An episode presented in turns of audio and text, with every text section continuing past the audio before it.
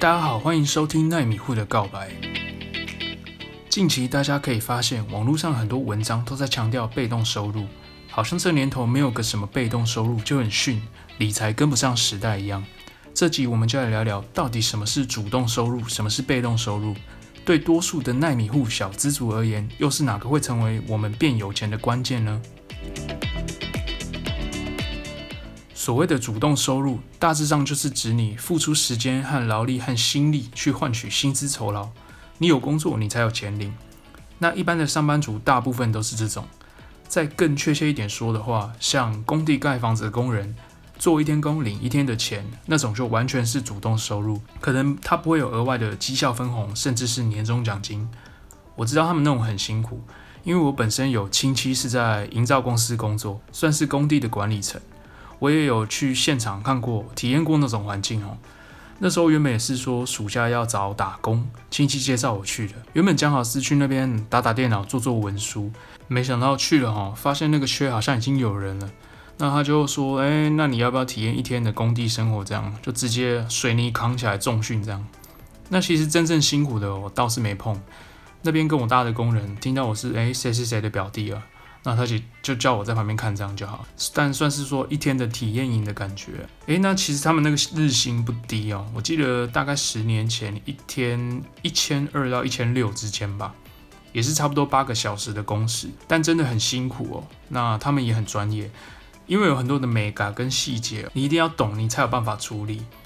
那最近听说房市很好哦，各个从化区盖得乱七八糟。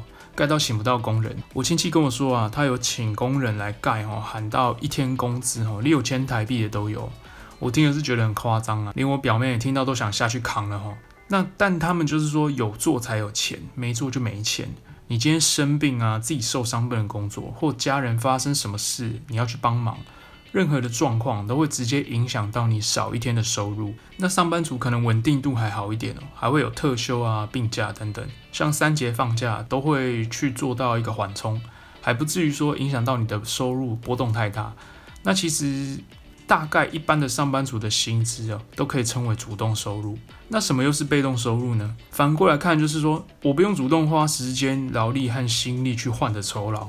例如说，我买股票，每一季的股息分红，或者是说你拥有房子，每个月可以收房租，或是你是作家，有出书，写好一本书啊，跟出版商谈好之后的版税分润，只要有卖出，你就会有更多的收入。哦，作词作曲的人啊，有人要翻唱啊，KTV 有人点他们的歌，都可以再额外赚取一些收入。或是说开发一个 App 放在 Apple Store 卖，只要有人买我就赚。听起来好像说我的收入像是一个额外的来源。这个额外收入的入账不会因为我现在不是在上班状态，或是我正在玩 Switch 之类的而有所减少，这就是被动收入。讲到这，大家有没有发现一点？这些看起来很吸引人的被动收入，其实也是必须先要由主动收入慢慢打造、慢慢建立的呢？除非是你的爸妈很给力哦，直接让你出社会就收房租啊，或是家里有非常多资源可以帮你，让你在刚起步就能打造被动收入。而且这个被动收入还要多到可以取代主动收入，否则一般耐米户在前期来讲，主动收入才会是你存到第一桶金的关键。怎么说呢？如果你是主动收入为月薪五万的新鲜人，换算成被动收入，我们要如何光靠投资一个月赚五万？要一个月有五万可以花，一年要赚六十万。以股市投资报酬率十 percent 来说，你的本金要有六百万，一年才能凭空生出六十万。最困难的是，你还要确定你每年可以稳定的产出。我们都知道股神巴菲特，他的年化报酬率也才大概二十 percent 左右，而且他的公司 Berkshire Hathaway 伯克夏是一家资产超过七千亿美金的公司，而且人家也是打造了好长一段时间呢，才有今天的成就。那以这个概念来看，小资族一定是先去赚取这五万月薪作为主动收入为主，对吧？不会是凭空有六百万给你生出额外一个月五万。那你说，哎，我刚出社会就有六百万啊？哎，同学，那你也不是耐米户啊，你不配被称为耐米户小资族，OK？你来乱的。但没关系啊，你还是可以来听听我们这些耐米户的烦恼，长长知识哦，奇怪的知识增加了。刚刚确定了，大部分的奈米户的第一优先收入来源是以主动收入为主。我们再来看看，如果一个上班族从五万加薪到六万，这个一万元的差距是多还是少呢？我们就都不算年终的差距啊，月薪加一万，一年就多出十二万的收入。你一年在股市要赚十二万，再以刚刚十 percent 报酬率来看，你要多少本金？一百二十万。有没有发现这个差距很可怕？你月薪五万的人，好不容易存了三四年，存了一百二十万，一年投报率十 percent，号称大安区小巴菲特。结果你有个能力不怎么样的同事，因为抱着老板大腿，每个月月薪比你硬生生多一万，他连投资都不用投资，你花一大堆时间研究股票，还冒着股市震荡的风险。啊，他跟你一样的收入，你不觉得很呕吗？我再讲一个更极端的例子，一个上班族五万跟一个牙医月收入二十万的差距有多大？你可能乍听之下会说，诶，五万收入的上班族要存四个月才能等于牙医一个月存的，但真的是这样吗？这差距可能远远超过你的想象哦。我讲给你听，一个五万月薪的上班族，一个月房租如果是一万元，吃饭一万，娱乐五千，总共花费两万五。他一个月了不起就存一半，两万五。